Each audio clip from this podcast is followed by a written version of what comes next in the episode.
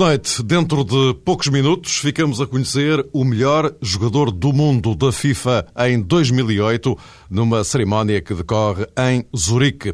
Aguarda-se a consagração de Cristiano Ronaldo, que, como é sabido, tem como concorrentes ao troféu Lionel Messi, Kaká, Xavi e Fernando Torres. É este o tema central do jogo jogado especial de hoje, com Luís Freitas Lobo e João Rosado. De resto, Começamos uh, um pouco mais cedo do que é habitual, porque uh, se uh, o alinhamento for cumprido ao cronómetro, e normalmente acontece neste tipo de cerimónias, quando passarem dois minutos das oito da noite, portanto dentro de cinco minutos, sensivelmente, vamos ter a revelação do nome do jogador eleito. Boa noite a ambos, Luís, João. Boa noite. É enfim, é quase impensável que Cristiano Ronaldo eh, não ganhe.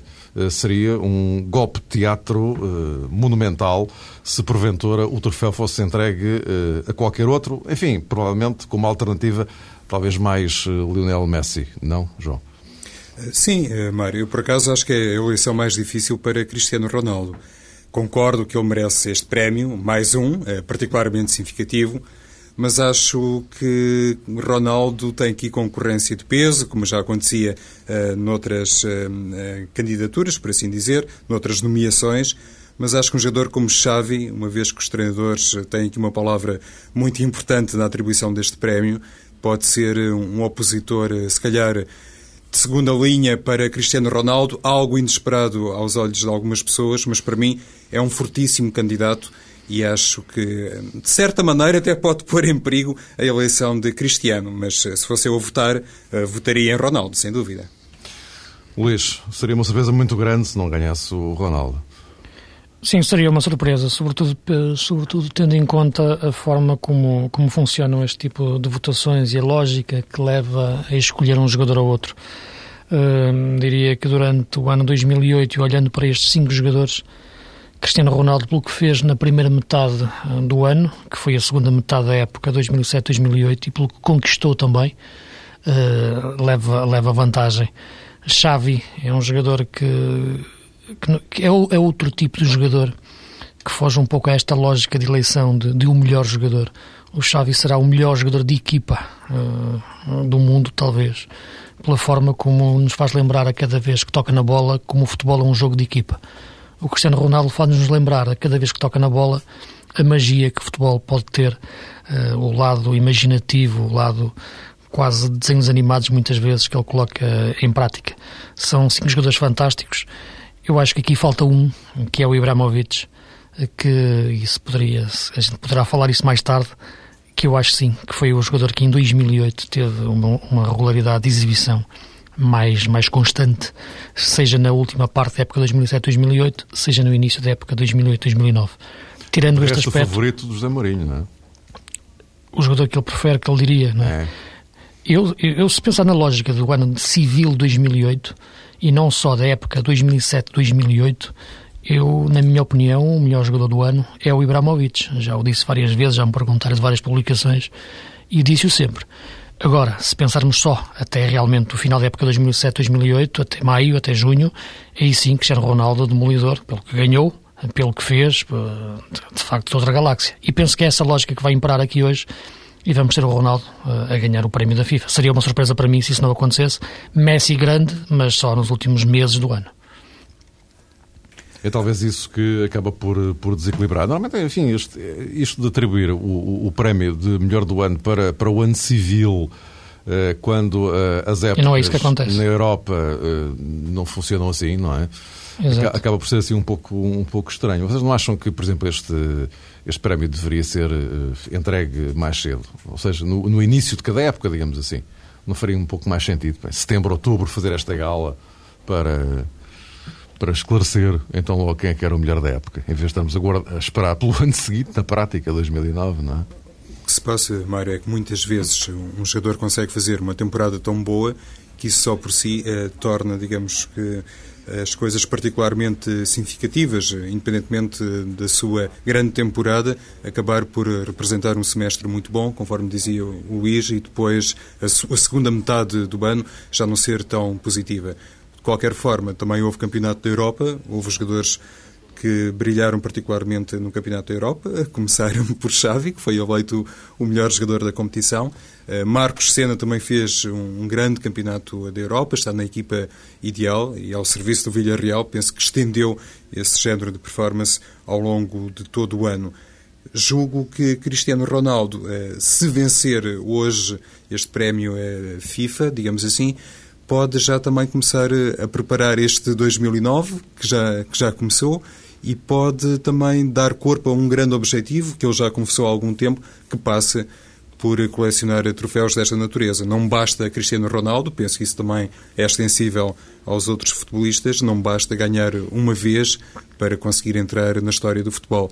E neste hum, arranque simbólico, por assim dizer, de 2009, uma vitória de Cristiano Ronaldo irá permitir-lhe ganhar essa embalagem psicológica para que este ano seja também de afirmação, rumo a um segundo troféu FIFA, porque o Lionel Messi está realmente a prometer imenso, a prometer e a cumprir, porque continua a fazer jogos muito bons. Entretanto, de, devo dizer-vos que uh, o, o, cronómetro da, da, FIFA não está uh, a funcionar como inicialmente se, se, se previa. Uh, a Marta acaba, nesta altura, a Marta, que foi eleita a melhor jogadora do mundo em 2008, a brasileira Marta, uh, está nesta altura a agradecer justamente o facto de ter sido a, a escolhida. Uh, e, portanto, já vamos nas 8 e 3, ou seja, um minuto para lá daquilo que estava inicialmente previsto mas já não faltará muito, porque uh, os, depois delas vêm eles e eles são já, uh, já a seguir. A Marta, que está visivelmente emocionada pelo aquilo que nós vamos vendo ali nas, nas imagens televisivas, mas também, também me parece, Luís, tu que és um, muito atento também a estas coisas do futebol feminino. A, Mar, a, Mar, a Marta é uma craque, não é? Não sou muito atento, mas eu diria, eu sinceramente até nem sou muito conquistado pelo futebol feminino. Será uma coisa, talvez, de estética corporal que, que, não, que não, me, não me cativa muito. Mas com uma exceção, que é, que é a Marta, de facto. A Marta, e depois é que joga com o pé esquerdo, é a canhota. Portanto, isso, só canhota, isso a, a, torna um bocadinho mais elegante. Mas olhas para ela, aquilo é, é o futebol brasileiro também, que está ali, no lado feminino. Eu acho que sim, podia-se abrir uma exceção para a Marta e até jogar no, no mundo de homens. Aqui há temos o Perugia tentou fazer isso com uma sueca que também ganhava estes títulos, que era uma Brits, uma coisa assim que se chamava, uhum. e não conseguiu. Naquela altura encolhi os ombros e pareceu-me que não fazia sentido nenhum. No caso da Marta, acho diferente. Acho que devia-se abrir uma exceção para ela e ela podia jogar nos homens. E ensinava muitos. Estava sentada ao lado, Luís, de Cristiano Ronaldo. Cristiano Ronaldo. Pode, pode ser um pronúncio muito pode. positivo. É. Pode-lhe mandar uma SMS porque acho que, que ela merece.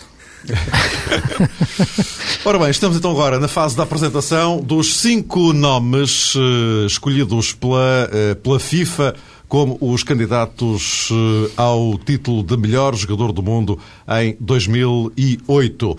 Lionel Messi, Kaká, Xavi Hernández, Fernando Torres e, naturalmente, Cristiano Ronaldo, eh, o internacional português do Manchester United, que durante a temporada passada eh, ganhou tudo o que havia para ganhar ao serviço do, do, do Manchester. Aliás, eh, já desta época, em pleno final de 2008, juntou o, o último título que faltava para uh, fechar um, um, ano em, em grande ao serviço do Manchester, ganhou o Mundial de Clubes no uh, Japão.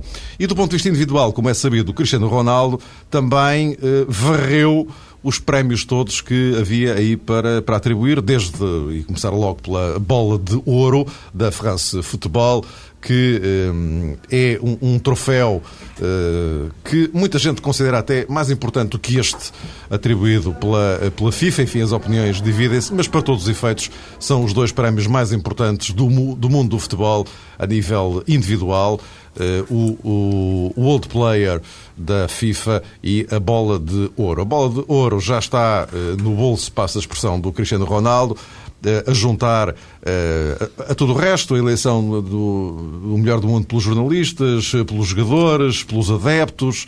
O Cristiano Ronaldo varreu todos os prémios que existiam durante a temporada de 2007-2008 e, portanto, só falta mesmo a cereja em cima do bolo e isso é o que nós aguardamos que vá suceder eh, nesta altura. É Edson Arantes do Nascimento, mais conhecido por Pelé, acaba de entrar no palco eh, onde vai ser anunciado o nome do eh, vencedor. Pelé é o, o, por muitos considerado o melhor jogador de futebol de todos os tempos. Enfim, aqui as opiniões também se dividem. Há os fãs de Maradona uh, e, enfim, já agora passa a confidência, uh, eu também me incluo nesse lote. O João Rosado também manda com a cabeça, também diz que sim. Ora, bom, vamos aguardar para saber agora Vamos tentar seguir ali pelo uh, áudio da RTP, a estação que tem os direitos de transmissão deste evento. Vamos tentar seguir uh, a declaração de Pelé. Pelé. Está a fazer aqui uma introdução, um elogio, digamos assim, aos nomeados, que todos ele, que ele considera que são todos eles jogadores de primeiríssima linha, do melhor que existe na história do, do futebol. Vamos eh, ouvir uh, um pouco da declaração Cristiano que... Ronaldo. Aí está, Cristiano Ronaldo. 2008, Vamos ouvir. E coroa desta forma um ano Ronaldo anunciado nesta altura por um Pelé como o melhor jogador do mundo do de 2008. Manchester United, num, o, o jogador do Manchester United, abraçado por Pelé e recebe das mãos daquele que é considerado o rei do futebol o troféu respeitante ao melhor jogador do mundo em 2008. Depois de Luís Figo, é agora Cristiano Ronaldo, o segundo português a receber este galardão da FIFA. Sem surpresas, confirmado aquilo que eh, todos nós pensávamos que ia acontecer. Cristiano Ronaldo com a cereja em cima do bolo nesta altura coroado como o melhor jogador do mundo em 2008. Eh, Deixou para trás Lionel Messi, Kaká, Xavi Hernández e Fernando Torres. Eu penso que talvez seja possível, dentro de poucos instantes, eh, ouvir essa primeira declaração de Cristiano Ronaldo. Uh, sorridente e um pouco movido, diria. Uh, ele está, nesta altura, a ajeitar os microfones para falarmos. Ouvi-lo. It's, it's your audience. Okay. It's your audience. Bem, para mim é, é um momento especial na minha vida. Tenho que deixar, deixar já uma mensagem para a minha mãe e para as minhas irmãs. Podem largar os fogos que elas tinham guardado e é realmente um momento único uh, na minha vida. Quero agradecer primeiro, em primeiro lugar à, à minha mãe, ao meu pai, às minhas irmãs, à minha família toda, aos meus amigos, eles sabem quem são, mas não deixo de frisar o nome, que é o Zé, o empresário Jorge Mendes e todos os outros que sabem do que é que estou a falar, aos meus colegas de equipa, que sem eles eu não conseguia ganhar esta coisinha que está aqui. E estou mesmo muito feliz. É um dos momentos mais, mais felizes da minha vida. Espero cá voltar outra vez. E muito obrigado a todos. Divirtam-se e muito obrigado a todos. Obrigado. Aí está a primeira declaração de Cristiano Ronaldo, o melhor jogador do mundo da atualidade, acabado de ser consagrado nesse palco em Zurique.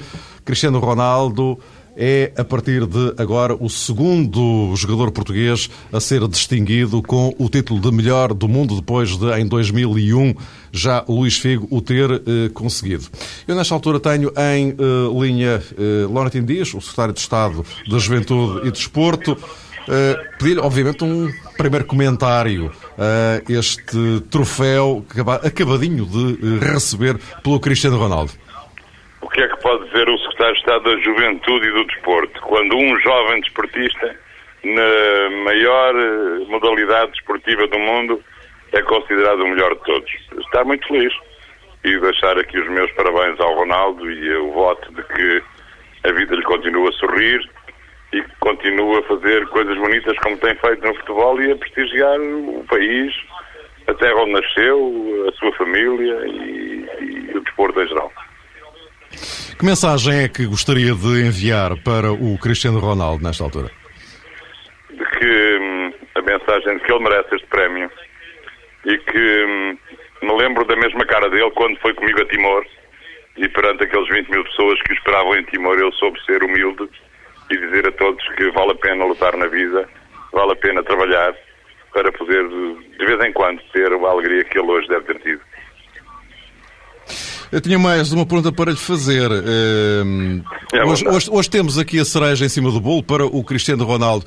Gostava de ver o Cristiano Ronaldo, uh, por exemplo, campeão do mundo de futebol em 2018, em Olha, gostava, Madrid, depois de um começo em Portugal? Gostava sim, com certeza. Acho que nessa altura ele ainda deve estar em grande forma. Como é que está, uh, o, como é que está a, sua, a sua convicção em relação a essa candidatura de 2018, depois de formalmente uh, ter dito à Federação que, pela parte do Governo, podia, podiam avançar? Aquilo que o Governo tem a dizer nessa matéria está dito. Uh, Deixe-me resumir-lhe em duas palavras. essa é uma boa candidatura. não tenhamos, como penso que não temos, nós nenhuma necessidade de construir mais seja o que for, porque temos estádios bastantes para acolher o Mundial 2018. Ou seja, sem novos estádios, eh, a candidatura tem todas as condições para ir em frente e o governo português para apoiar. Tom Landendes, muito obrigado pela sua participação. Eh, fica aqui o registro do primeiro comentário de um membro do governo português, Laurentino Dias, secretário de Estado da Juventude e Desporto, sobre este troféu acabadinho de conquistar por Cristiano Ronaldo, eleito pela FIFA como o melhor jogador do mundo em 2008. A todo instante, eh, penso que eh, teremos o Cristiano Ronaldo na chamada passadeira vermelha, onde se encontram as televisões detentoras dos direitos de transmissão, entre elas a RTP, eh, para uma conversa, enfim, um pouco mais prolongada e um pouco mais tranquila, digamos, com o eh, Cristiano Ronaldo. Vamos aguardar por esse, por esse momento, mas eh, agora retomo a conversa com Luís Freitas Lobo e João Rosado. Luís, agora começo por ti. Assunto encerrado. Cristiano Ronaldo, de facto, não havia propriamente uma, uma, grande volta a dar. Isto agora retomando a nossa conversa que, que estamos aqui a ter antes dele ter o, o troféu na mão. Sim, exato. É fantástico para, para todos nós. É um momento de grande emoção. Agora, ver o Cristiano receber este prémio, ver, ver, ver algo que vai para, muito para além do que é o futebol português. Eh, e é isso que, que é preciso até o próprio secretário de Estado ter, ter a noção dessa realidade e não vivemos nesta ilusão. O Cristiano Ronaldo não é o futebol português, não é o desporto português, é algo que vive muito para lá uh, disso. É um jogador do mundo que já ultrapassou a nossa realidade, muitas vezes muito pequena, na forma de, agir e, e, pensar. E era bom que realmente uh, a realidade que o Cristiano Ronaldo construiu a pulso ele próprio, desde um futebol de rua e de, de sofrimento até ao top do mundo, servisse de exemplo uh, não só para todo o país, mas também, sobretudo, para quem manda, para quem é responsável para perceber que vale a pena apostar de forma consistente no, no nosso desporto, no nosso futebol, eh, como forma de, de, divulgar este país e eu penso que o Cristiano Ronaldo faz mais por Portugal e, por nosso, e pelo nome de Portugal, como outros jogadores no, no passado, desde o Eusébio até ao Figo, fizeram do que todos os, os nossos governantes uh, ao longo dos tempos. O microfone, João. É, é, também importante considerar, apesar dessa diferença que existe, evidentemente, entre Cristiano Ronaldo, ou o universo Ronaldo e o universo mais pequeno do futebol português, mas eh, julgo que importa sublinhar nesta altura que Ronaldo só ganha este troféu e só faz o percurso que está a fazer e que provavelmente, como disse o Secretário de Estado, daqui a 10 anos ainda poderá estar como símbolo a representar muito do futebol nacional, mas este percurso teve uma origem, teve a ver, em primeiro lugar, com o seu talento, mas depois com o papel formador que o Sporting eh, teve com Ronaldo, como teve com muitos outros jogadores. Uh, Luís Figo, quando ganhou em 2001, uh, também acabou por culminar, digamos, com uma trajetória que se iniciou em Alvalade, nas escolas do Sporting. E a esse nível, felizmente, uh, o Sporting dos três grandes continua a ser o melhor exemplo, que é capaz de formar jogadores de grande nível, embora seja, claro, incontornável esse fator que tem a ver com a capacidade de crescimento que um jogador português tem no panorama internacional quando representa um clube de outra dimensão.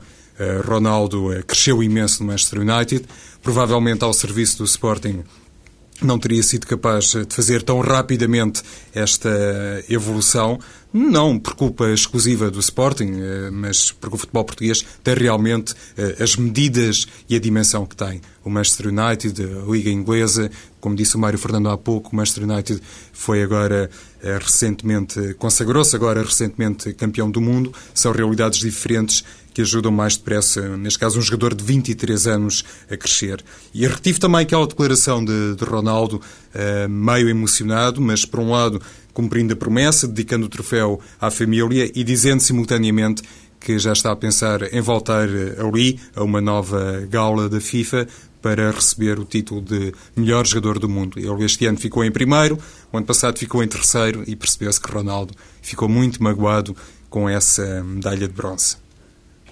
Uh, seria, uh, seria difícil para um, um, um, jogador que atuasse em, uh, em Portugal conquistar um, um, um, troféu destes? Olha, vão só pensando na resposta. Eu, eu aproveitaria para. Uh, tenho agora aqui em linha Joaquim Evangelista, o presidente do Sindicato dos Jogadores. Uh, Joaquim Evangelista, boa noite. Boa noite. como, é que, como é que vê um, um português futebolista acabadinho de ser eleito o melhor jogador do planeta? Eu acho que o meu sentimento é igual a todos os portugueses, ao vosso em particular, que estão a relatar eh, este grande feito, não é? De orgulho, satisfação, felicidade, uh, sobretudo pelo Ronaldo, não é? E por que isso representa para o futebol português e para aqueles que desejam ser futebolistas. Uh, comungando, apesar de tudo, das palavras do Luís Freitas Louros, não é? Que não se iludam aqueles que pensam que é fácil atingir este feito, não é? É muito difícil só está ao, ao alcance de poucos, não é? Joaquim Evangelista, ehm, eh, já, já, que fala da realidade portuguesa, que não é, a realidade portuguesa não é bem o Cristiano Ronaldo, é outro patamar. Uh, amanhã, por exemplo, na reunião do, do Conselho Nacional de Desporto, vai colocar a tal questão dos salários em atraso, certo? É verdade. Eu não, eu não queria, hoje, hoje é um dia de festa, uh, falar disso para Uh, não queria ficar com esse rótulo de, na, na, altura de festejar, estar a falar de coisas tristes, não é? Amanhã teria oportunidade de o fazer. Eu hoje queria. Não, era só mesmo para confirmar tudo, isto. Eu sei, mas é verdade, o sindicato teve essa preocupação de pedir o agendamento deste problema, que é de âmbito nacional, e uh, foi aceito, e vamos discuti-lo, vamos apresentar propostas e, sobretudo, pedir ao Estado para ter aqui um, um papel mais ativo e de garantia de que se vai fazer alguma coisa esta época mas eu que queria, e aliás, não queria ser repetitivo e queria deixar um abraço do tamanho do, do mundo para o Ronaldo e que isso sirva de, também de exemplo aos nossos dirigentes, uh, não é? Para que de facto uh, uh, o trabalho e a humildade e a honestidade frutificam, não é? E é esse o desejo que eu, que eu quero, através da eleição do Ronaldo, deixar para o futebol português. Obrigado, Joaquim Evangelista, pela sua participação também. Um abraço. E agora em linha também, Aurélio Pereira, eh, um homem que é eh, altamente responsável pela descoberta de alguns dos grandes talentos do futebol português, entre eles o Cristiano Ronaldo. Aurélio Pereira, como é que te sente neste, neste momento que o Ronaldo acaba de ser consagrado o melhor jogador do mundo? É um orgulho, é um orgulho para todos nós, eu penso é um orgulho para todos os portugueses, é um orgulho para, para a juventude, é um exemplo uh, vivo para e também de alguma forma uh, para o país uh, de que, isso, que, somos capazes e que temos, que temos a raça a determinação quando, quando somos quando somos também ambiciosos e quando não temos medo de falhar, não é o caso deste jovem. E, portanto, é um prémio altamente merecido, uh, porque uh, aquilo que ele fez uh, justifica, justifica plenamente. seria uma desilusão completa que agora não recebesse, depois de 10 prémios individuais, e não recebesse mais. Era desmentir tudo aquilo que se disse atrás, não é? Ora, Pereira, Há, alguma vez lhe passou pela cabeça que uh, aquele rapazinho que viu crescer do, no, no, Sporting uh, um dia chegaria a este ponto, a este patamar onde se encontra hoje? É, nós não. Enfim, não, que não, não são coisas que hoje em dia são. Eu acho que Portugal evoluiu muito nesse aspecto e hoje somos considerados e somos respeitados na, na, na, naquilo que ao futebol diz respeito. É, é, claro, quando em miúdo, hoje não, não, não podemos prever, nem, nem, nem, essas coisas passariam assim pela cabeça. A partir de certa altura, uh, à medida que vamos vendo que crescer um jogador desta dimensão, Uh, e depois ainda por cima também temos, uh, tivemos o filho como exemplo, uh, começamos a sonhar e a pensar que, que, que é possível. E, infelizmente, o orgulho que, que eu sinto neste momento mais importante é sentir que estou num clube com, com uma veia e uma estratégia informadora e que deu uh, dois uh, jogadores na mesma década, levou dois jogadores da mesma década ao mais alto galeria do futebol mundial. E isso é um orgulho ainda mais evidente. Ronaldo Pereira, muito obrigado e parabéns também para si, também os merece. Muito obrigado, igualmente. Obrigado. Ronaldo Pereira, o um homem que está desde há muitos anos ligado à formação do Sporting e que descobriu montes de talentos, pode dizer-se, sendo que Cristiano Ronaldo é o segundo que vem dali. Aurélio Pereira lembrava Luís Chico, e muito bem. Eh, é o segundo que vem eh, da, da, da cantera leonina, chamemos-lhe assim, e que acaba eh, consagrado como o melhor jogador do mundo. Bom, posto isto, não sei se vocês têm mais, mais, algum, mais algo a acrescentar, mas eu tinha aquela pergunta pendente há bocadinho. seria possível a um jogador atuar em Portugal, num clube português, no campeonato português, chegar a ser eleito, ser escolhido como o melhor jogador do mundo. É que tanto um como o outro sublinharam aí o facto de, de ele estar em Inglaterra, em particular, e em particular no Manchester United. São em circunstâncias muito especiais, Mário. À partida, não, a resposta seria sempre negativa, mas, eh, por exemplo, considerando que a seleção portuguesa tem potencial suficiente para ganhar um grande troféu internacional. Só mesmo assim, uma temporada a terminar, um jogador no Campeonato Português a destacar-se imenso, obviamente convocado para a seleção portuguesa e de repente passa a expressão ganhar um campeonato da Europa ou ganhar um campeonato do mundo. Só assim, noutras circunstâncias, francamente, não consigo imaginar eh, um cenário que pudesse conduzir um jogador do panorama interno a ganhar um troféu como este. Sim, sem dúvida. Eu penso que é era. É, e como esse cenário é, é altamente improvável, uh, penso que é completamente impossível uh, isso acontecer. O nosso campeonato tem uma dimensão muito, muito curta, onde já não cabe, como é evidente, o Cristiano Ronaldo, onde já não cabem tantos e tantos jogadores de grande categoria que, que saem. Olha, Luís, aí está, aí está Cristiano Ronaldo okay. em direto na RTP. Vamos ouvi-lo. Assim, nesta altura. É um grande momento de felicidade, né? É, por ter ganho este troféu, por ser considerado o número um. Para mim era um objetivo que já pretendia há alguns anos e ter conseguido agora, para mim é um momento único na minha, na minha vida, na minha carreira. Tenho que dizer é, muito obrigado à minha família, porque sem eles eu não conseguia. Tenho que frisar também os meus colegas de profissão, tanto a nível de seleção, tanto a nível do, do Manchester, que foi que ganhei muitas coisas. E, hum, e, também a todos os meus amigos, ao meu presidente, ao meu treinador, Ferguson, que ajudou-me bastante, e a felicitar todos aqueles que andaram ao meu redor, que me ajudaram bastante. Estou mesmo muito feliz. Cristiano, em seis anos, depois de ser estreado uh, em Alvalade com o Sporting de Braga, chega a melhor jogador do mundo. Dava para imaginar nessa altura? Não, de maneira alguma. Uh, mas quem, quem me conhecia lá no fundo, no fundo sabia que eu tinha sempre esta ambição desde muito jovem, que era conseguir alcançar o número um uh, de todos os jogadores e consegui, graças a Deus, graças ao meu trabalho, graças aos meus, aos meus colegas. estou muito feliz por isto, isto é um momento único na minha vida, mas não vou deixar de frisar que quero estar aqui mais vezes. É um prémio para Portugal? Claro, é claro que é um, um prémio para todos os portugueses, porque sem eles eu não conseguia estar motivado para conseguir jogar bem nos jogos que tenho, que tenho feito e que fiz.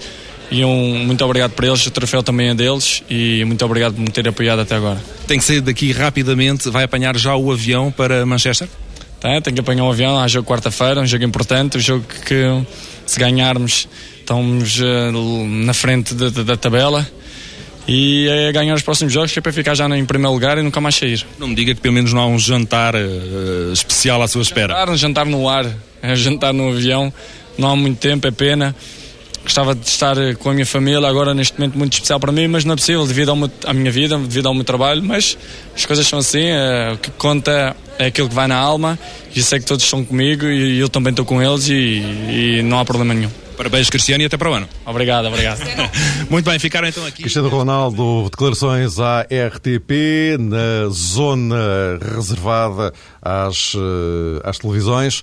E, uh, e Luís, uh, acaba lá o teu raciocínio. É, é, curioso, porque ele já está a pensar no jogo de quarta-feira. Claro, e, faz bem. É, é, isto, é este tipo de comportamento que faz do Ronaldo, que fez do Ronaldo ganhar este prémio do melhor do mundo. O que eu dizia era que não é possível eh, Portugal, o nosso campeonato, gerar este tipo de, de, de dimensão em termos de, de, jogador e em termos de projeção eh, internacional. O Cristiano Ronaldo já vive muito acima do nosso campeonato, de, do pequeno mundo que é o nosso campeonato, e, e o Cristiano é um jogador do mundo hoje já, já saltou as nossas fronteiras, um jogador fantástico e eu acredito que ele faz 24 anos este ano, está a atingir a, a, maturidade plena do seu futebol, que eu acredito que é aos 25 anos.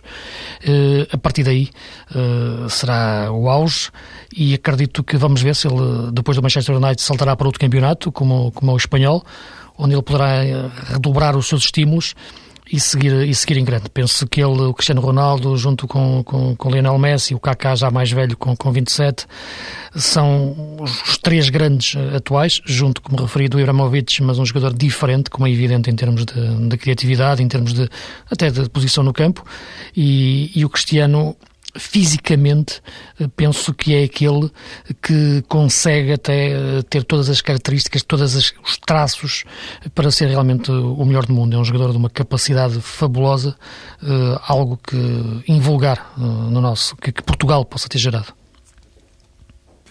Iria apenas sublinhar mais uma coisa, Mário, que tem a ver com o facto de o prémio ter sido entregue, ou pelo menos anunciado por Pelé, que nunca escondeu outra preferência que não por Cristiano Ronaldo, mas imagino também que Pelé, nesta altura, deve ser hum, um homem rendido às capacidades que foram tantas vezes ilustradas por Cristiano Ronaldo nos campos de futebol. Mas julgo que esse momento, tendo inclusive como comparação a cerimónia uh, do ano transato, uh, deve ter sido também particularmente significativo para Cristiano Ronaldo e rasgou-lhe ali um sorrisozinho porque foi Pelé a entregar e a anunciar o prémio FIFA e a dar a bola, a bola de ouro, não, o melhor prémio, o prémio número um a Cristiano Ronaldo.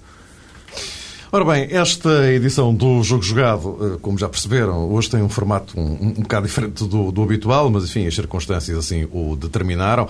Acabamos de ter eh, um jogador português eleito como o melhor do mundo uh, pela FIFA, Cristiano Ronaldo. Então, então chega finalmente onde ele pretendia, há já algum tempo, está no, no topo do mundo. Eh, se eh, porventura eh, tivermos ainda mais reações durante esta emissão, lá voltaremos. Eu sugeria que virássemos, no entretanto, a página para outros temas. Temos também aqui agendados para, para hoje. já vamos falar daqui a nada da reviravolta operada no, no, Campeonato Português, na, na liderança. Eh, o Benfica tinha se destornado a semana passada, regressa à liderança esta semana e eh, já se percebeu que aquela equipa da trofa é perita em destornar líderes, destornou primeiro o Benfica e agora destornou o Futebol eh, Clube do Porto. Mas antes disso, e porque estamos a falar do, do, do, do Sporting, eu pegaria se calhar por aqui pelo facto de esta semana Filipe Soares Franco ter anunciado que afinal não vai recandidatar-se à presidência uh, leonina. Uh, isto no, no, no, imediato, que tipo, no imediato e também a prazo, uh, que tipo de consequências é que isto pode ter para, para, para a equipa, nomeadamente para a equipa, e também para aquele projeto de reconversão, enfim, de restauração financeira que foi feito por, por Filipe Soares Franco, apresentado, enfim, e de repente Soares Franco aparece a dizer, com alguma surpresa para muita gente, que não é, não é, não é candidato. O que vocês pensam disso? Acho que Soares Franco, a esse nível, Mário mostrou grande dignidade, porque ele de facto tem semi-arquitetado, digamos assim, ou totalmente definido um plano de reestruturação financeira do Sporting. Os acordos estão estabelecidos com a banca.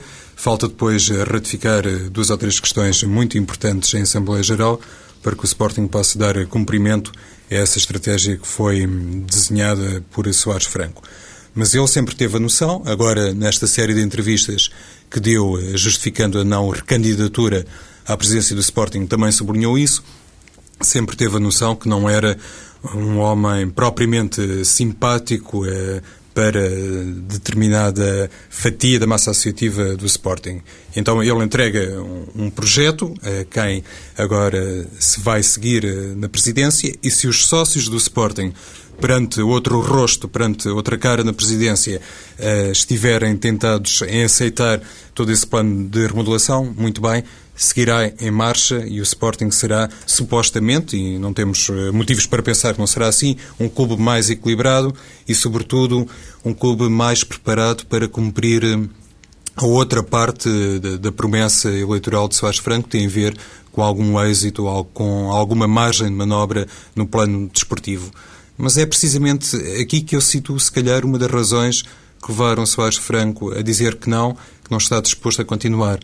Eu acho que ele tem a noção, não sendo propriamente um homem do futebol, como não é o Luís Filipe Vieira, pelo menos num plano de comparação com Pinto da Costa, mas mesmo uh, com esse uh, desconhecimento que ele tem das matérias mais estritamente relacionadas com o plano futebolístico, julgo que é um presidente, ainda é presidente do Sporting, consciente que cumprir a parte desportiva, fazer do Sporting um clube campeão, ou pelo menos eh, ciclicamente campeão nacional, é sempre muito mais eh, problemático do que propriamente eh, reestruturar ou reequilibrar financeiramente uh, o Sporting. Não, não foi, ou não é, e não será uma tarefa fácil. É evidente que os grandes clubes portugueses têm passivos uh, gigantescos, mas parece-me que a questão desportiva, porque são três grandes concorrentes e só um é que pode ganhar, é, essa questão desportiva é sempre muito mais difícil de executar e julgo que Soares Franco também bastante cansado por estas críticas eh, severas que tem sido alvo, acabou por eh, abandonar, digamos assim, ou vai abandonar o Sporting, eh, se calhar traçando um desafio envenenado, digamos assim, a quem se segue, como convidando o seu sucessor a ser então um presidente capaz de dar estabilidade financeira e simultaneamente permitir êxito desportivo já ao Sporting. Oh, Luís, eu, já, Luís, eu vou já, vou já uh, ouvir a tua opinião. Desculpem lá, mas isto hoje está um pouco aos soluços, mas enfim, não há grande alternativa. Eu, nesta altura, tenho o Nicolau Fernandes em, em, em linha. Uh, ele está na Madeira, como é sabido, está no bairro Quinta Falcão, onde o Cristiano Ronaldo começou a jogar. Nicolau, conta-me, como é que está o cenário por aí? Olha, já houve festa, houve foguetes, houve carros a buzinar, muitas palmas aqui quando foi o anúncio. Uh, naturalmente que esta uh, gente que mora aqui neste bairro social, um bairro que, diga-se, uh, está degradado. Aliás, a casa onde viveu Cristiano Ronaldo já está destruída, mas à frente tem um espaço que está muito longe de ser um campo de futebol, mas foi aí que Cristiano Ronaldo deu os primeiros pontapés na bola e ganhou este gosto. E, aliás, é comum, toda a gente reconhece isso, esse gosto pela bola nasceu desde muito cedo. E houve alguém que se lembrou aqui de montar uma tenda com um ecrã de televisão para seguir essa nomeação. Agora já está um pouco mais disperso, mas de facto foi uma explosão de alegria quando se soube que Cristiano Ronaldo foi o vencedor. Tenho aqui algumas pessoas aqui que vou tentar falar, não sei se tenho tempo para isso, mas pelo menos conhecer. Estamos Tão rápido para... quanto possível. exatamente, temos aqui um senhor, posso saber o seu nome? Francisco já. Francisco, conheceu aqui o Cristiano Ronaldo?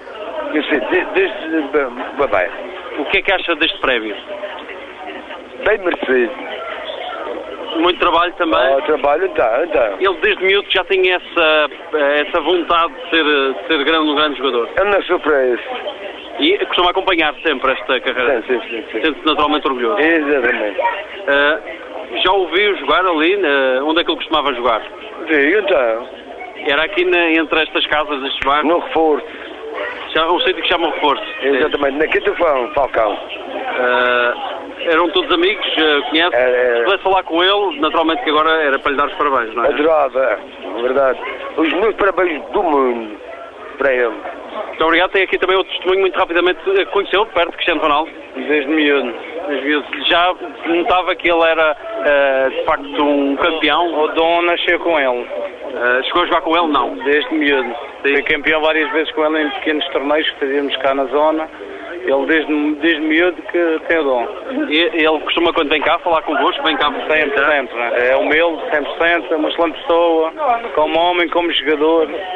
Continua amigo. E continua amigo e vai ser mais vezes melhor do mundo. Muito obrigado. Fica a ter essas expectativas para uh, Cristiano Ronaldo, que uh, uh, há quem diga que tem a oportunidade de bizar este prémio, este, esta nomeação de melhor jogador do mundo. Gente aqui que na Quinta Falcão acompanha e que continua com essa admiração, dado que Cristiano Ronaldo, quando vem aqui à Madeira, e diga-se, tem ajudado muita gente, faz questão de passar por aqui e de cumprimentar estes velhos amigos do agora, que é aquele que é considerado o melhor do mundo.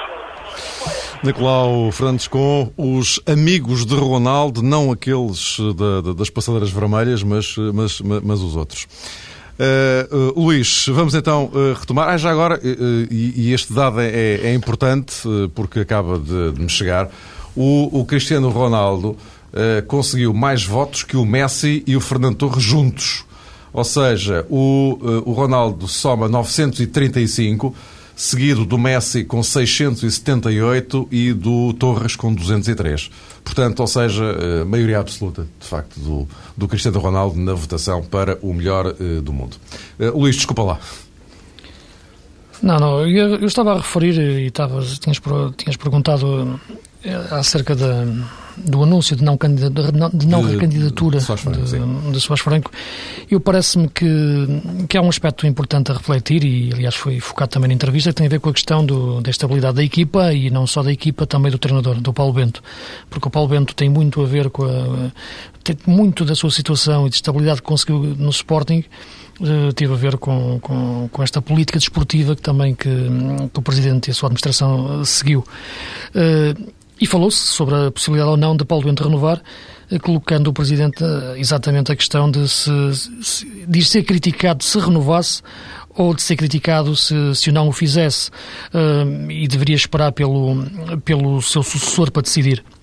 Eu penso que, que, neste momento, e é importante eh, em relação ao, ao, novo, ao novo cenário que, que se criou, eh, o próprio Paulo Bento tomar, tomar uma posição. Eu parece-me que ele já tomou, esboçou pelo menos eh, essa reação na, conversa de imprensa que antecedeu o jogo com o Marítimo, e eu penso que a única posição possível para, para o Paulo Bento é só aceitar conversar sobre o seu futuro com o novo Presidente. não faz sentido, na minha opinião, ele renovar agora e depois encontrar um presidente diferente que pode ter outras ideias e também não faz sentido estar a, a recusar já qualquer tipo de, de, continuidade. Penso que tratar do futuro só exatamente com quem vai conviver no futuro que seja o novo presidente. Agora, o ideal mesmo para Paulo Bento seria ser campeão e sair do Sporting, porque parece-me que, que a margem de manobra fica um pouco escutada com a saída do atual presidente. Agora, falar só depois, o ideal ser campeão e sair. Pois, isso é a situação ideal, não é, Luís? É, de facto, perceber o Paulo Bento até que ponto é quem vem a seguir está disposto a representar ou não uma lógica de continuidade, tendo em conta o estilo de presidência de Soares Franco. Há quem diga, e se calhar ainda falta aferir se essa conclusão é inteiramente verdadeira ou não, que Soares Franco, é, colocando as coisas da forma como colocou, eh, está aparentemente a dar terreno a uma pessoa eh, do mesmo universo, por assim dizer, com o mesmo tipo de raciocínio, estabelecendo o mesmo género de prioridades. Se for um homem assim, se calhar já com funções oficiais no Sporting neste momento, é provável que Paulo Bento mais facilmente seja convidado a renovar contrato com o Sporting. Se for uma personagem de estilo completamente oposto, com outro tipo de raízes, por assim dizer, Provavelmente Paulo Bento, a menos que seja campeão nacional, porque nessa altura ficaria muito difícil uh, de explicar aos sócios do Sporting por que motivo uh, não se salvaguarda a continuidade do treinador, mas se não acontecer isso, penso que será muito mais complicado para uh, Paulo Bento cair, entre aspas, no goto desse eventual presidente ou um presidente com esse perfil. Ora bem, vamos entrar na ponta final da edição deste jogo jogado em formato um pouco diferente do, do, do habitual, mas eh, enfim, vamos preencher esta ponta final, temos uh, 10, 12 minutos, sensivelmente, para olharmos para esta reviravolta uh, operada na, na classificação do Campeonato Português, porque a liderança do Futebol do Porto durou apenas uma semana, de repente tudo vira e uh, não apenas esta, neste fim de semana, não apenas as atenções ficaram, obviamente, centradas nessa alteração no comando da, da classificação, como também ficaram marcadas eh, por eh, declarações muito contundentes, eh, contestações duríssimas às arbitragens, o jogo, particularmente o jogo da luz, também no jogo do Dragão, algumas queixas manifestadas por, por Josualdo Ferreira. Mas uh, o caso do, do, de Paulo Batista no Estádio da Luz, no, uh, no Benfica Braga, uh, fica claramente a marcar esta, esta jornada. Como eu disse, declarações contundentes vindas de Braga, que inclusivamente aponta para uma queixa-crime contra o árbitro, queixas também na Liga, na Liga de Clubes. enfim, estamos perante um cenário algo complicado. Não é propriamente uma grande novidade no futebol português, como nós sabemos, esta contestação às, às, às arbitragens, mas ehm, porque estamos a assistir a um, à entrada num momento eh, crucial do, do, do, campeonato. Ontem o, o Josualdo Ferreira dizia que os, as próximas 5, 6 jornadas vão decidir o título. Uh, não sei para onde é que vocês querem começar. Luís, queres tu? Repara. Aqui há muitas pontas para onde pegar, não é? Há muitas, porque o campeonato está, está numa fase, eu não diria decisiva, mas é uma fase que pode deixar marcas para, para as últimas jornadas, isto é, em termos de distância pontual eh, com que as equipas abordarão as últimas 5, 6 jornadas, onde eu, penso, onde eu penso que o campeonato será efetivamente eh, decidido. Uh, o facto de ontem o Porto ter empatado em casa parece-me ser de facto o mais, o mais assinalável do ponto de vista de, de resultado, pela forma inclusive como, como empatou o jogo. A forma como o Porto entra em campo é uma forma dinâmica, uma forma de afirmação da personalidade, mas depois a facilidade com que a equipa fica intranquila uh, de, frente a um adversário como o Trofense, que não era propriamente um adversário de, de grande que à partida uh, lhes preocupasse muito, ou com grande capacidade de impedir que o Porto ganhasse o jogo, diz muito de, de como pode estar a equipa uh, nas suas bases emocionais. O Porto entra numa segunda parte já de forma uh, a tremer com a bola nos pés a maior parte dos seus jogadores, a precipitação em muitas jogadas e a instabilidade que se sentia do ponto de vista emocional e que depois se reflete, como é evidente, na na questão tática que a equipa teve ao longo da época. Era algo que eu não notava no Porto há muito tempo, essa, essa, essa instabilidade emocional, intranquilidade com que a equipa ficou uh, facilmente uh, no início da, da segunda parte. O caso do Benfica Braga, o jogo em si, como é evidente, foi devorado pelo, pelas questões do, dos penaltis e, e do golo que dá a vitória ao Benfica de forma, de forma irregular. O jogo foi muito mais do que isso e foi um jogo interessante até para avaliar as duas equipas, uh, e, mas no entanto, como é evidente, uh, fica devorado, como referi, por esses penaltis. E, e, é injusto para, para, para o que o Braga fez, sobretudo, pela forma como o Jorge Jesus tentou montar a equipa, embora não me pareça que, que, que a opção de retirar o Mayong, o melhor avançado e o melhor marcador da equipa, uh, do 11 inicial, jogando o Mossoró, um falso avançado, no fundo seria um quinto médio para ganhar um meio-campo ao Benfica, tenha sido bem sucedida, porque o Braga depois acabou por muitas vezes lhe faltar o último passe, que tem a ver sobretudo com o Luís Aguiar, que jogou numa posição mais recuada. Uh, seria estes os assuntos mais interessantes para, para analisar do que os penaltis, como também ver a forma como o Benfica tentou defender alto na maior parte da, da primeira parte e com isso sofreu um bocado, depois defendeu mais atrás na segunda parte, encostando a sua linha defensiva perto da sua área e não conseguindo depois soltar o, o contra-ataque. A diferença que é depois ver Reis em campo em relação a Di Maria. Di Maria é um jogador que apesar de alguns picos, não consegue ter uma consistência exibicional que Reis é um jogador fora de série neste Benfica. É um Benfica que vive muitos impulsos individuais nestes momentos, mas foram os suficientes para, para, para conseguir depois encostar um pouco, meter um pouco de medo ao Braga uh, na parte final.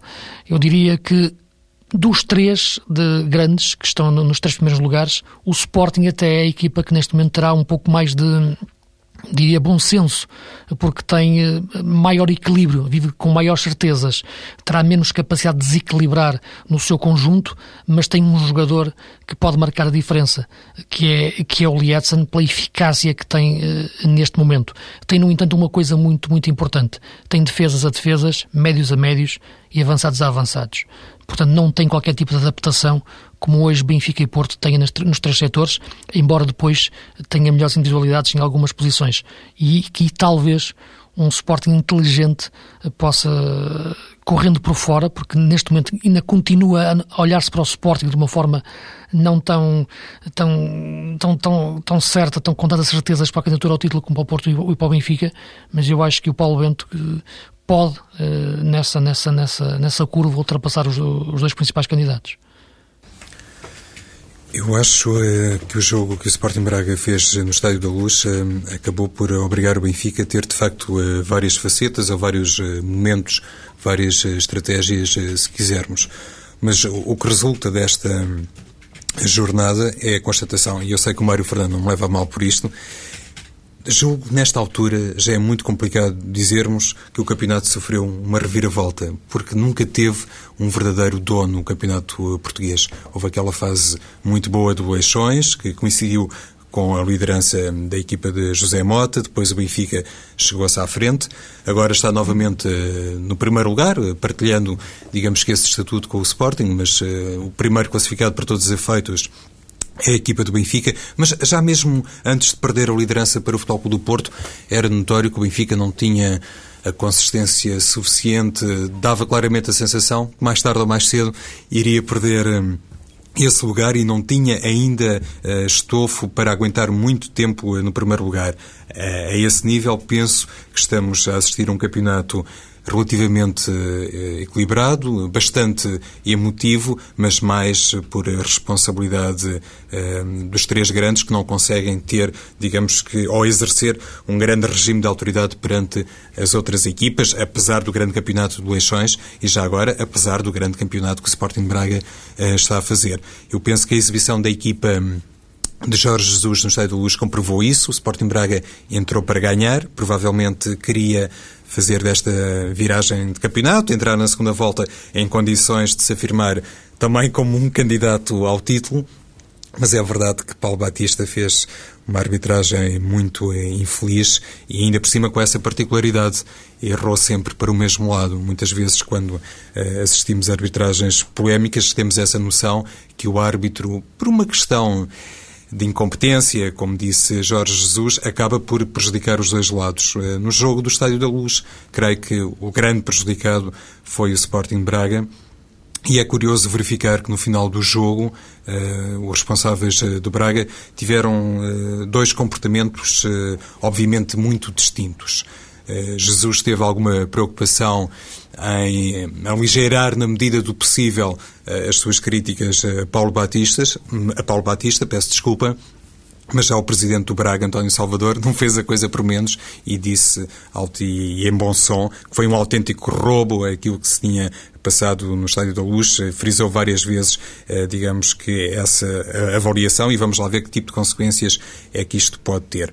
Uma coisa é certa, muitas vezes eh, se fala a propósito da necessidade, e se calhar não são vezes demais, da necessidade do futebol português uh, fazer, digamos que, uma revisão uh, da sua própria mentalidade e da forma como se abordam determinado tipo de assuntos, mas esta renovação das mentalidades muitas vezes não sugere outra coisa ou não representa outra coisa que senão uh, formas mais refinadas de fazer pressão sobre os árbitros. O Benfica fez, na sequência do Benfica Nacional uh, da Madeira, ou da atuação de Pedro Henriques no Benfica Nacional da Madeira, e penso também, sinceramente, que o Sporting Braga embora legitimado por aqueles erros, digamos assim, eh, de Paulo Batista, como se calhar o Benfica também estava legitimado na, sequência de uma outra decisão de Pedro Henriques, mas o Sporting Braga agora também com este tom de crítica, nomeadamente aquilo que foi proferido pelo seu presidente, não visa outra coisa se também se não pressionar hum, as equipas de arbitragem nos futuros uh, jogos do Braga, porque continua a pensar que se não é candidato ao título, pelo menos o Braga é candidato a qualquer coisa de muito importante em termos de qualificação europeia. E, o que é que vos parece que. Aliás, já agora, só para, para situar em relação à história da, da reviravolta, é só porque há aqui uma guinada. Não, eu acho que as pessoas perceberam. Há aqui uma guinada uh, de 180 graus no espaço de uma semana, não é? Portanto, vira para um lado e depois vira para o outro. Uh, e isso é que não, não, é, não é muito vulgar acontecer no, no, no português. Pode haver alterações de líder, é evidente, tem havido, mas uh, não, não, com esta rapidez. Entra um, sai outro, depois volta o outro. Enfim, isto é que não, é, não, tem, não tem sido, pelo menos, muito vulgar nestes, nestes últimos tempos. Mas, uh, olhando agora para, uh, para, para a frente, Luís, isto significa que, e até face às, às reflexões que tu fizeste em relação ao, ao comportamento das três equipas, isto significa que vamos ter que esperar ainda algum tempo até começarmos a ter alguma definição sobre o potencial candidato ao título. Exatamente, foi o que eu referi. Eu penso que as, as próximas jornadas poderão ser importantes, porque até por, por causa de, de, alguns confrontos uh, diretos. Isso será, será importante para, para, para, se perceber alguma distância pontual que, que vai ter que existir. Será que estas, uh, estas 5, 6 jornadas de que falava o, o Josualdo Ferreira para a definição do título, isto é plausível? Não define, ou... não, não foi o que eu referi, não vai definir o título, vai é definir o posicionamento das equipas para as últimas cinco jornadas, ou sete, oito jornadas, é aquelas onde se vai decidir verdadeiramente o título. Agora é evidente que é melhor chegar a essas jornadas com determinada base emocional e pontual que lhe dê alguma margem do que, do que, do que outra, como é isso, mas isso, mas isso é evidente. Agora, parece-me que são três equipas que vivem com muitas dúvidas na sua forma de jogar e com muitas dúvidas também em algumas posições. Aquela equipa que está mais equilibrada e em termos de certezas nas suas posições é o Sporting, embora não tenha depois tanta capacidade para mexer nas posições como o Benfica e Porto têm. E o Sporting tem Lietzen, que é alguma coisa de muito importante para se ter numa altura decisiva. Essa certeza que o Sporting tem, o bom senso de ter defesas a defesas, médias a médias e avançados a avançados, e não ter grandes adaptações, e ter uma equipa consistente, pode ser importante para ser uma equipa mais tranquila uh, em campo. E impressionou-me muito a intranquilidade do Porto na segunda parte do offense, enquanto que o Benfica é uma equipa que instável em campo uh, na, na, maior parte de, do jogo e que depois consegue acelerar uh, quando entra nos últimos 30 metros, porque aí tem o Reis, tem o Suazo, que podem fazer alguma diferença. Mas estas bases são importantes. O Braga pode efetivamente ainda chegar à frente. Uh, penso que, que, que, tem razões de queixa, como é evidente do jogo de ontem. Penso que a linguagem utilizada ultrapassa o razoável e, mais uma vez, leva a repensar e leva-me a dizer que aquilo que tem que ser feito no futebol português é a refundação do dirigismo desportivo, mas isso seria outra, outra conversa. Compreendo, no entanto, a emoção dos jogadores no final, não compreendo a emoção do, dos dirigentes depois, mas é uma equipa e um clube em crescimento, com estabilidade desportiva e financeira, que lhe permite claramente pensar no resto do campeonato ao nível dos três grandes, aproximar-se, porque tem valor para isso, e eu penso que o Braga ontem não foi mais além por causa realmente de alguns erros de arbitragem, mas também por questões uh, táticas do, do, jogo em si, em que eu penso, como já referi, que a opção de, do Moyong não ter jogado de início também é uma coisa que o Jorge Jesus devia explicar. Hum, eu, desta feita, estou mais em acordo com o Josualdo Ferreira do que propriamente com o Luís e vou tentar explicar porquê. Acho realmente que o campeonato, em fevereiro, pode ficar. Enfim, decidido, decidido, matematicamente, eh, penso que não, que não ficará, mas eh, pode realmente o nome do futuro campeão nacional eh, ficar muito esboçado nessa altura, porque tanto Sporting como o Futebol Clube do Porto são equipas, apesar de tudo, mais consistentes que o Benfica. Apesar do Benfica, neste momento, ser um líder, e se o campeonato acabasse agora, era o campeão. Eh, e seria sempre encarado como o campeão da regularidade, como é costume dizer-se nestas circunstâncias. Mas acho que tanto o Sporting como o Porto têm essa capacidade para, ultrapassando determinado tipo de confrontos, eh, neste caso confrontos eh, com o Benfica, porque os três grandes vão jogar entre si nessa altura, no próximo mês, uma vez, digamos que, feito esse percurso, ultrapassada essa etapa, tanto Paulo Bento como Jesualdo já deram provas, na minha opinião, que as suas equipas depois seriam capazes de aguentar o ritmo. No caso do Benfica é verdade, as coisas são um bocadinho diferentes. A equipa, enfim, já não é a primeira vez que digo isto, serei eventualmente um pouco repetitivo e peço desculpa por isso. Mas a, a equipe, nomeadamente o seu treinador, sentem-se mais à vontade nos jogos mais importantes, de fasquia mais alta.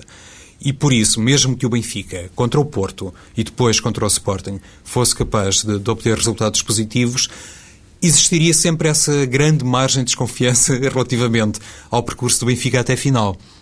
E aí sim, eh, aceito que o campeonato eh, ficaria ainda numa fase de indefinição. Mas olhando para comportamento de Sporting e de Futebol do Porto, eh, analisando aqui as coisas de uma perspectiva contrária, estou tentado em crer que em caso de resultados positivos nos jogos contra os outros dois rivais, tanto Sporting como Porto ficariam em magníficas condições.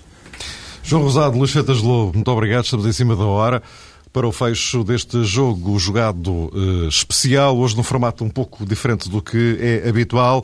Lembro que esta noite Cristiano Ronaldo foi eleito o melhor jogador do mundo da FIFA em 2008, maioria absoluta de votos. Ele sozinho faturou mais do que Lionel Messi e Fernando Torres juntos. Voltamos para a semana. Escrevam para jogojogado.tsf.pt. Na próxima semana vamos retomar o correio dos ouvintes. Até para a semana.